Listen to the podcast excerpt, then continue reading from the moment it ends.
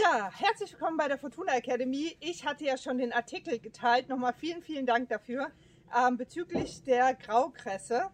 Also hochgiftig für Pferde. Und jetzt habe ich eine Koppel gefunden ähm, bei jemandem, der mich angeschrieben hat. Guckt doch mal, ob sowas wächst dort.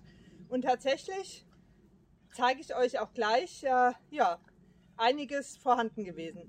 Ich zeige euch auch ganz genau, woran ihr das erkennt. Jetzt gleich alles eingeblendet. Also bitte mit Wurzeln immer rausreißen und äh, abtilgen, besonders schon im Frühjahr, weil die Samen enorm aus. Also da wirklich drauf achten. Hier jetzt mehr. So, jetzt seht ihr hier mal den Aufbau.